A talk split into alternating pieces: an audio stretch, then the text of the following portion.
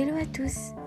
Tout d'abord, bienvenue sur ce nouveau podcast et je vous souhaite également une belle et heureuse année 2022. J'espère qu'elle vous sera bénéfique et qu'elle vous apportera beaucoup plus que l'année 2021 qui était particulièrement sombre. Je tenais aussi à vous remercier des écoutes de plus en plus nombreuses sur ce podcast et tous les avis positifs que j'ai, ça me motive vraiment à continuer. Certes, j'aimerais avoir un rythme beaucoup plus soutenu et en faire davantage, mais en ce moment c'est assez compliqué pour moi d'en faire plus. Donc je vais essayer de faire mieux, mais je ne peux pas garantir. En tout cas, je vous remercie vraiment. Et euh, quand j'ai vu là les analyses, les statistiques, j'ai été surprise à quel point j'ai énormément de personnes qui me suivent. Et sachez que ça me rend vraiment heureuse. Mon cerveau fou m'a demandé de faire un podcast pêle-mêle sur la sorcellerie. Donc on va avoir une discussion vaste sur la sorcellerie en prenant les différentes cultures, en prenant les différentes pratiques. Euh, on va aussi parler des préjugés, des appropriations culturelles, etc. Euh, un petit peu comme j'avais fait euh, par rapport au podcast sur la spiritualité. Bah, c'est un petit peu le même pratique ici. le même pratique, le même type de podcast ici. Vous êtes prêts? C'est parti. Alors moi déjà, il y a une chose que j'ai remarqué sur les réseaux sociaux, c'est l'appropriation culturelle. Oh, c'est un, truc de malade, notamment sur TikTok, et c'est de plus en plus nombreux. Par exemple, dans ma pratique du houdou, on a un certain savoir-faire, on a certains ingrédients que l'on utilise spécifiquement dans le houdou. Et là, par exemple, cette semaine, euh, je suis tombée sur le TikTok d'une jeune fille euh, qui reprenait vraiment euh, les rituels et les ingrédients du houdou pour dire que c'était de la Wicca. Or, euh, ayant été Wicca pendant des années, c'était clairement pas de la Wicca. Donc on est vraiment dans l'appropriation culturelle. moi, je trouve ça dommage. Voilà, d'arriver à un point où on s'approprie les cultures. Après, peut-être qu'elle ne le savait pas. C'est possible. Aujourd'hui, vous avez surtout sur TikTok beaucoup de personnes qui copient tout le monde et dont personne ne connaît les origines. Mais quand on est dans la sorcellerie, on est censé se renseigner sur les différentes pratiques, les différents ingrédients, les correspondances des ingrédients pour les rituels. Si elle ne connaît pas euh, les origines de ces ingrédients, ça va être compliqué. Par exemple, il suffit de mettre euh, les différents ingrédients pour s'apercevoir que c'est un rituel houdou. À partir du moment où on roule sa bougie dans des épices, c'est ce qu'on utilise dans le houdou. Même si après, voilà, on bénit, on scelle avec euh, des psaumes, etc. On a toute une culture et tout un savoir-faire et une pratique particulière, mais euh, elle a pris la moitié d'un rituel oudou pour dire que c'était euh, une autre pratique. Or, ce n'est pas la même chose. Déjà, faut se rappeler que la Wicca de base, c'est une gigantesque appropriation culturelle qui partait d'un bon sentiment. C'était celui de réunir les sorcières et les sorciers. Mais le problème, c'est qu'après, c'est totalement parti en vrille. Et euh, à l'heure d'aujourd'hui, vous avez énormément de personnes dans la Wicca qui ne connaissent pas les différentes cultures de la sorcellerie existante et qui vont prendre tout et n'importe quoi, comme un saladier qui est devenu la Wicca pour dire tout et n'importe quoi. Oubliant même que la Wicca est aussi une religion, qu'elle a aussi une philosophie religieuse qui est un petit peu un pêle-mêle avec d'autres cultures religieuses. Et qu'ils ont aussi euh, un panthéon classique, même si aujourd'hui, notamment avec Scott Cunningham, aujourd'hui on va prendre... Euh, différentes divinités par rapport à ce panthéon-là, même si de base c'était juste euh, le dieu et la déesse, euh, le dieu cornu et la déesse. C'est vrai qu'aujourd'hui, euh, on a énormément changé ça, chose qui est dommage parce que du coup, ça va aussi dénaturer la religion qu'est la Wicca, sa pratique et sa philosophie. Donc ça, c'est un petit peu dommage. Mais Puis surtout aujourd'hui dans le witch talk, vous avez énormément de baby witch qui ne connaissent, comme je disais, euh, qui ne connaissent pas leur base, qui ne connaissent pas euh, d'où viennent certains types de pratiques, ou alors qui vont prendre tout et n'importe quoi pour former un seul rituel sans se renseigner. Euh, il y a énormément de choses qui sont bafouées. Par exemple, moi quand j'ai commencé dans la Wicca, parce que j'ai commencé par la Wicca, quand j'étais adolescente, je suis d'abord passée, je suis d'abord passée, c'est pas français, j'ai d'abord étudié les, les, voies menant à la sorcellerie. Donc il a fallu que je passe par les huit différentes voies. Ça, c'est la base. Ensuite, il y avait la philosophie spirituelle, il y avait le côté religieux également, et il y avait surtout la maîtrise de l'intention, et ça, ça prend des années. L'intention, c'est quelque chose qui est important, mais les correspondances et les dévotions, ça l'est tout autant. Et dans la Wicca, on est censé déjà avoir une certaine forme de dévotion envers les divinités ou envers même le monde des esprits que l'on va cultiver et travailler notamment avec les différentes portes ou tout simplement avec les esprits de la nature et donc les points cardinaux. Ça, c'est aussi quelque chose qui est euh, de base. Et dans toutes les sorcelleries, ça aussi, vous l'avez de base. Vous devez maîtriser, maîtriser ces différentes choses-là. Vous devez maîtriser vos capacités, vous devez maîtriser vos pensées, vous devez faire preuve de sagesse. C'est-à-dire qu'en gros, euh, avant de lancer un rituel, vous devez vous poser la question. Ça, c'est un truc que j'adore. En plus, je l'ai vu sur Instagram. Ça, c'est à partir de là que j'ai eu l'idée euh, de, faire ce podcast. Du coup, euh, je le dédie à la personne. C'est un TikToker que j'adore, mais je le connaissais déjà sur Instagram. c'est Witch of and Light. je kiffe ce qu'il fait. Et c'est lui qui m'a donné l'inspiration pour ce soir. Et du coup, c'est dommage qu'il est anglais, parce que je suis sûre qu'il aurait bien apprécié ce podcast, mais il est américain. Voilà, mais j'ai trompé. Bon, et euh, c'est vrai que du coup, il faut toujours se poser la question pourquoi? Et se poser aussi la question sur les conséquences. Est-ce que mon rituel va avoir euh, une utilité? Est-ce que je peux obtenir autrement? Est-ce que j'ai besoin de le faire? Comment? Avec qui je vais devoir travailler? Euh, Moi j'adore, c'est le principe du qui, quoi, comment. Bah ça c'est important aussi de le respecter. C'est des petites choses comme ça qui vont vous permettre d'avoir un rituel avec une portée plutôt bénéfique. Mais si vous grillez plusieurs choses, vous pouvez avoir des choses négatives. Ça, j'en vois beaucoup hein, qui, se vantent en plus d'avoir des expériences négatives, mais on n'est pas censé se vanter des expériences négatives. On est censé en apprendre, on est censé en deviner des choses. Euh, et surtout, j'ai remarqué qu'ils faisaient tout et n'importe quoi avec les divinités. Et ça, je trouve ça tout autant dangereux parce que déjà, il y a un problème d'intuition. Parce qu'à partir du moment où on ne maîtrise pas notre intention, c'est qu'on ne maîtrise pas son intuition. Donc ça, je trouve déjà ça euh, dangereux. Surtout que c'est des adolescents, donc au final, ils n'ont pas non plus le discernement ni le recul pour pratiquer.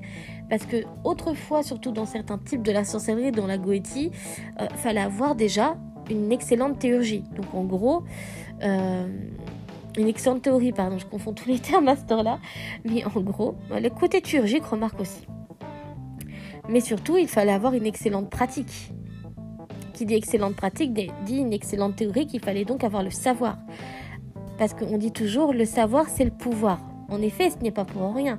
Parce qu'avant de pratiquer, il faut connaître les choses. Il faut connaître les correspondances. Vous n'allez pas me dire que c'est en trois semaines de pratique que vous savez tout ça. Je parle évidemment pas des correspondances avec les planètes, les bidules, les chouettes, ça c'est typiquement humain. Je parle bel et bien des correspondances de plantes entre elles. Parce que vous avez différents types de plantes qui ont été expérimentées, qui ont été inspirées, qui ont été choisies, euh, même avec les pierres, etc., euh, comme autrefois. Donc, c'est-à-dire que vous allez devoir trouver quelles herbes vous correspondent à tel type de rituel.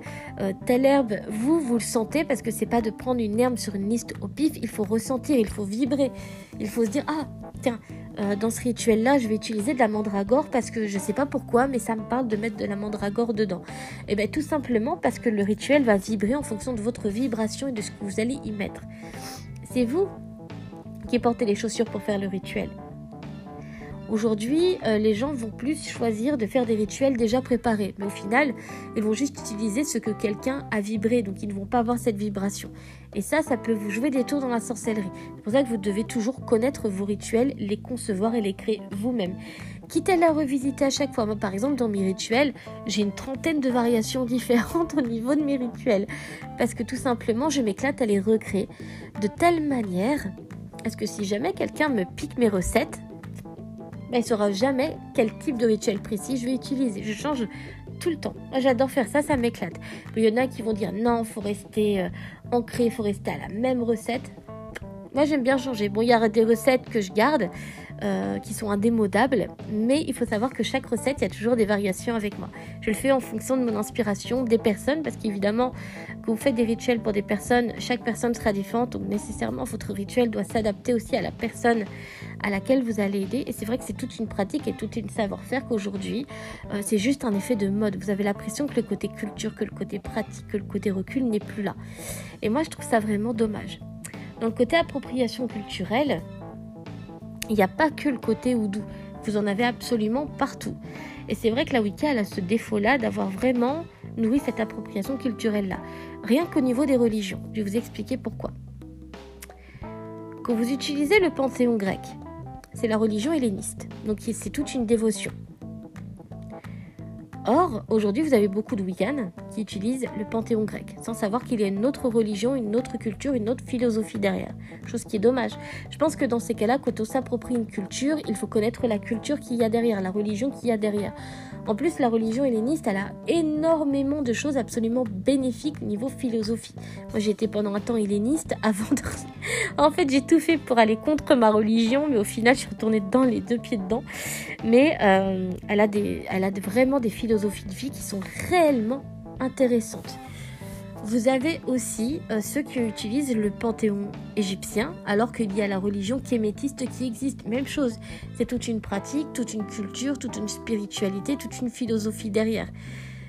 Euh, si je me trompe pas, euh, vous avez aussi, par exemple, pour la Mésopotamie ou le côté perse, vous avez aussi l'ancienne religion qui était le zoroastrianisme, qui existe encore aujourd'hui, c'est pareil, c'est toute une culture, toute une philosophie différente.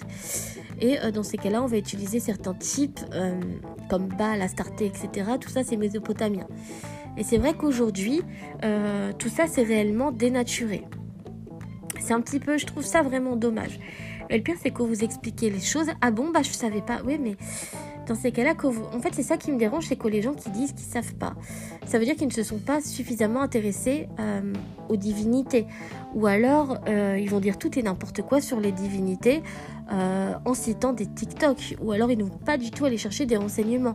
Ils vont pas lire par exemple les textes, je sais pas, par exemple, je sais pas les textes de Platon ou autres pour certaines divinités. Ils vont pas lire, ils vont pas lire non plus l'Odyssée et l'Iliade, alors qu'il y a de très bonnes bases dedans.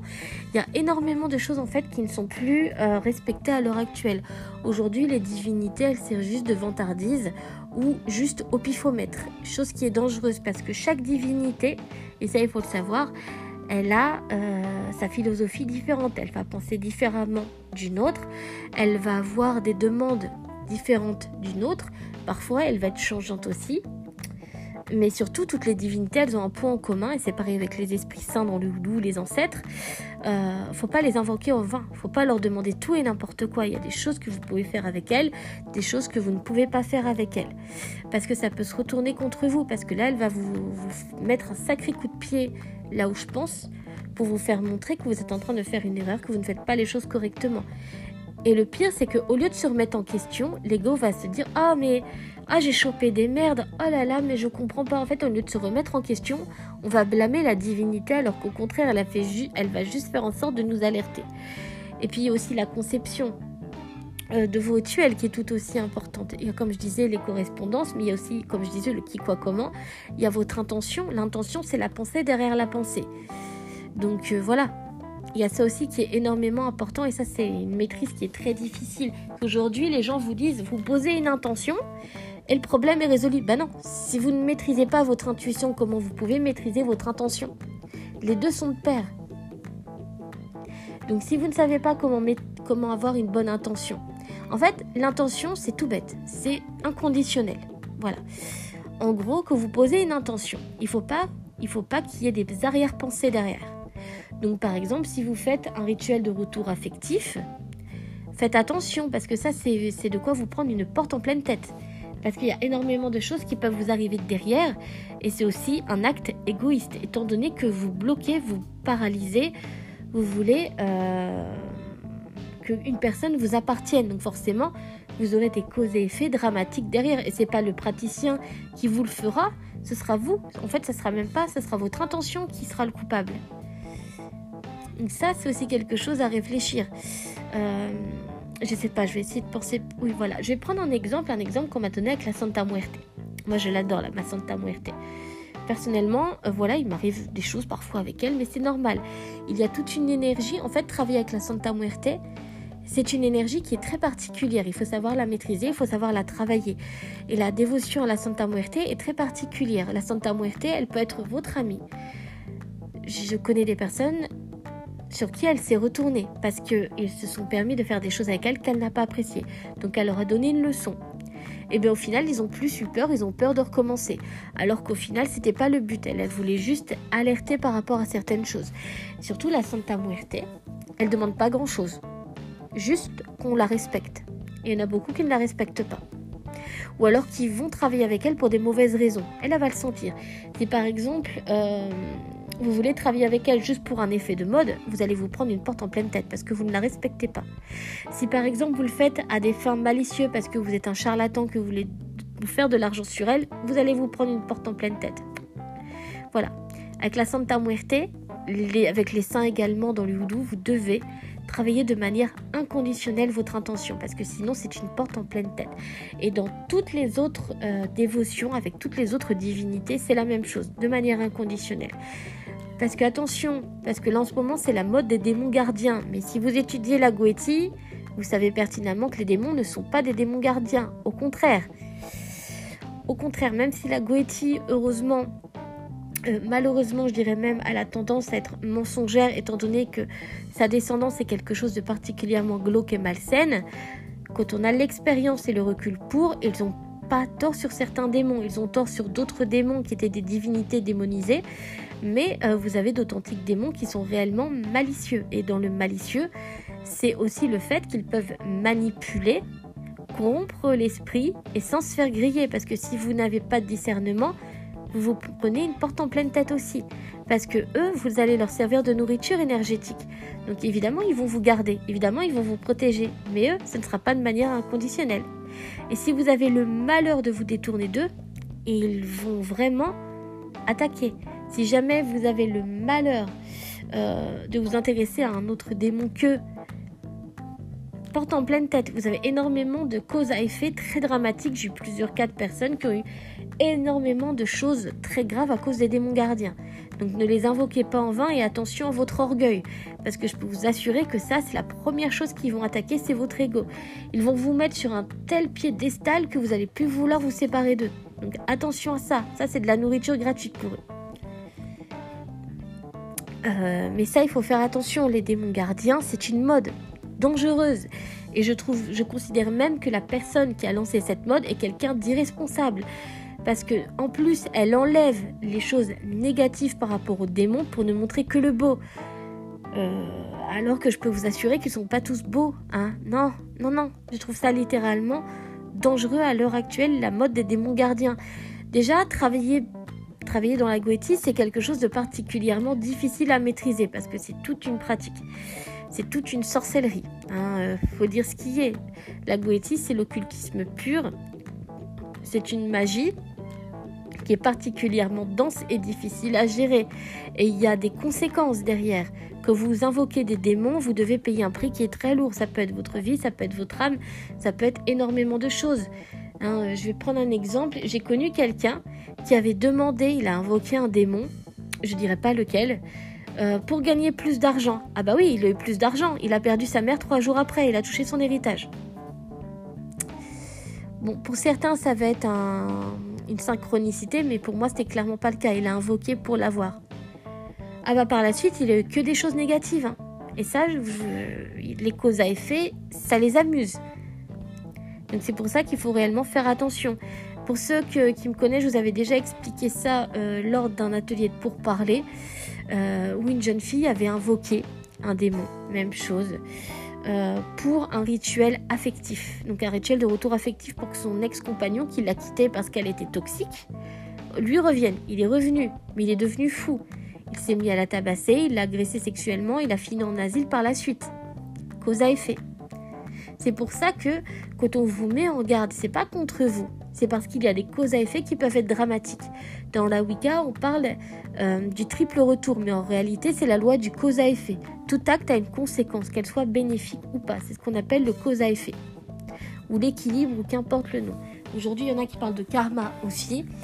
C'est pour ça que vous devez faire attention. Là, par exemple, je suis tombée sur le TikTok d'une adolescente, parce que c'est une adolescente qui dit avoir toutes les connaissances du monde, mais c'est une adolescente, donc elle n'a pas de recul elle n'a pas de pratique, ça fait à peine deux ans, même pas deux ans, parce que vu son ego, ça fait pas deux ans, euh, qui se permet de rabaisser des professionnels ou des gens expérimentés depuis de 20 ans. Orgueil. Donc forcément, en plus, elle se tarde euh, de travailler avec des entités du bas astral. Ah bah oui, les entités du bas astral, il faut savoir une chose avec eux, c'est qu'ils ne sont pas évolués. Ils peuvent être également malicieux, mauvais, malsains et manipulateurs. Donc là, on est dans le parfait exemple de l'orgueil. Donc voilà. Donc il faut faire attention. Les défunts, les ancêtres, moi je préfère le terme ancêtre, mais j'utilise les deux termes parce que les gens ont encore, encore du mal avec le terme ancêtre, même si c'est dans ma culture. C'est pour ça que j'utilise plusieurs termes, mais généralement je devrais utiliser le même. Euh, c'est pas un jeu, c'est pas une mode, que ce soit les divinités ou les saints, ce n'est pas une mode. Euh, il y a des causes à effet derrière, il y a des conséquences, c'est une dévotion, une dévotion se travaille. Il faut faire attention de pas non plus invoquer tout et n'importe quoi. Il faut vous laisser euh, appeler. Hein, par exemple, pour la Santa Muerte, elle appelle en fait ses dévots. Voilà. Si vous ne rêvez pas d'elle, si vous n'êtes pas attiré par elle, ça sert à rien d'aller la voir parce que tout simplement, elle ne vous aura pas appelé. Pour le houdou, c'est la même chose. Ne pratiquez pas le houdou si c'est pour une mode. Les esprits du houdou, ce sont des ancêtres qui ont souffert. Faut connaître la culture du houdou par rapport à ça. Ce sont des ancêtres qui ont souffert, qui ont été victimes, euh, qui ont été abusés, qui ont été maltraités, qui ont été martyrisés. Donc travailler avec eux, c'est comme pour les esprits du vaudou. Enfin, moi, je pratique pas le vaudou, mais vous avez énormément de rituels houdou qui correspondent au vaudou. Donc on est obligé de connaître les, les deux variantes. Une question de culture aussi, de respect c'est la même chose. Hein, euh, mais particulièrement lourd au niveau des énergies, celle du voodoo. Il y a une culture derrière. Et travailler avec les ancêtres et de ne pas les respecter, il peut y avoir des causes à effet également. Moi, c'est parce que j'ai vécu certaines choses qui correspondent aux esprits du voodoo qu'ils m'ont appelé à venir dans cette pratique. Parce que le voodoo, c'est la même chose, c'est un appel. C'est pour ça que vous devez faire attention. Si vous êtes appelé par un type de sorcellerie, ce n'est pas pour rien c'est parce que vous êtes appelé parce qu'il y a quelque chose qui vous correspond. Mais ce n'est pas de faire euh, les pratiques afin de suivre des effets de mode ou de copier parce que telle personne pratique ça, alors moi je vais pratiquer ça. Par exemple, euh, la goétine, autrefois, après je ne sais pas si c'est toujours le cas.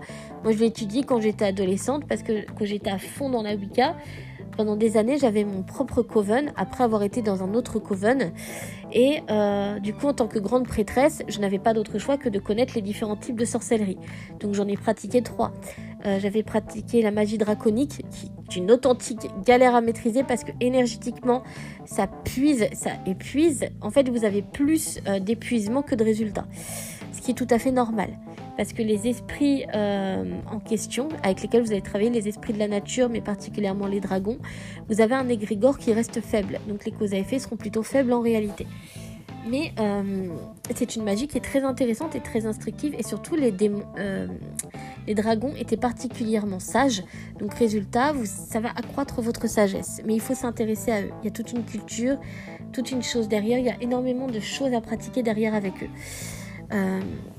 Ensuite, il y avait la Wicca. Et euh, pour finir, le Houdou. Voilà, moi je me suis pas compliqué la tâche. Euh, à savoir que celle que j'ai que j'ai étudiée le moins euh, des trois, ça reste la magie draconique.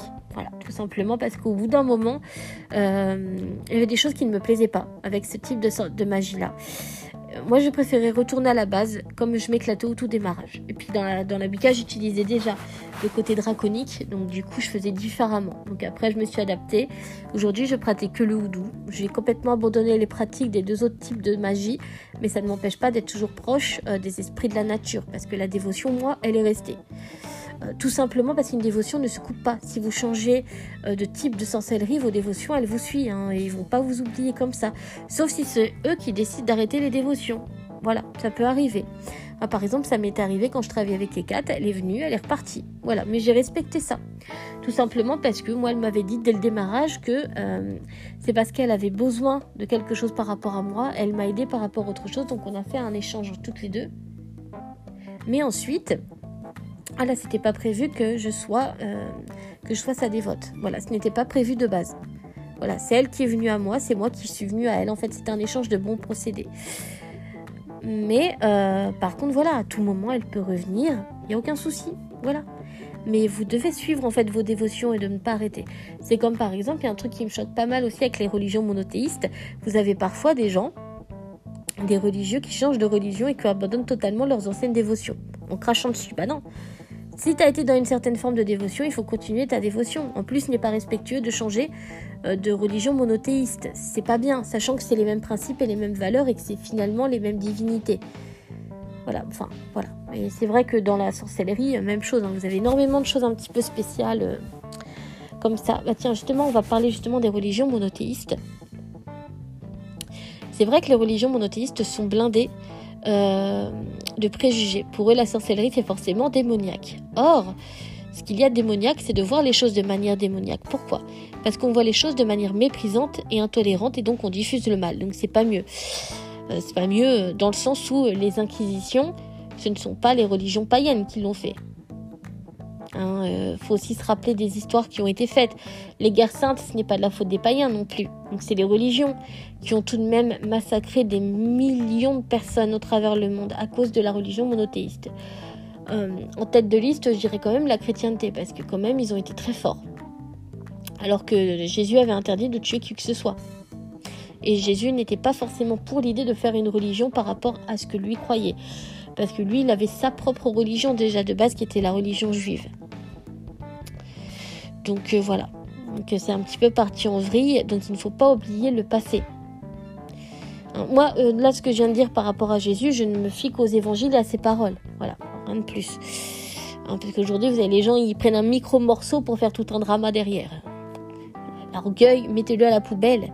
L'orgueil, c'est quelque chose de malsain. Ça vous n'apportera jamais rien de positif, sachez-le. C'est pour ça que c'est considéré comme un péché, étant donné que c'est mortel. Voilà, vous avez des gens dans l'orgueil qui, qui arrivent à tuer leur prochain. C'est comme la luxure, même chose. Il y a des personnes qui veulent tellement d'argent qui sont prêts à tuer leur prochain. La gourmandise, même chose. Vous avez des gens qui arrivent à tuer leur prochain pour manger, ou même de manger leur prochain.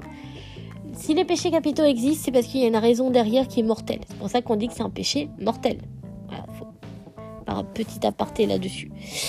Mais euh, donc aujourd'hui, on démonise absolument toutes les choses en disant que c'est mal. Tout simplement parce que c'est un rejet, c'est de l'intolérance. Et si vous suivez précisément les préceptes de Jésus, euh, Jésus n'était pas pour ce genre de choses. Voilà. Après, les gens se fient plus à l'apôtre Paul ou à Moïse euh, là-dessus. Mais euh, si vous êtes chrétien, la base, c'est Jésus. Rien de plus. Voilà. Enfin, je sais pas.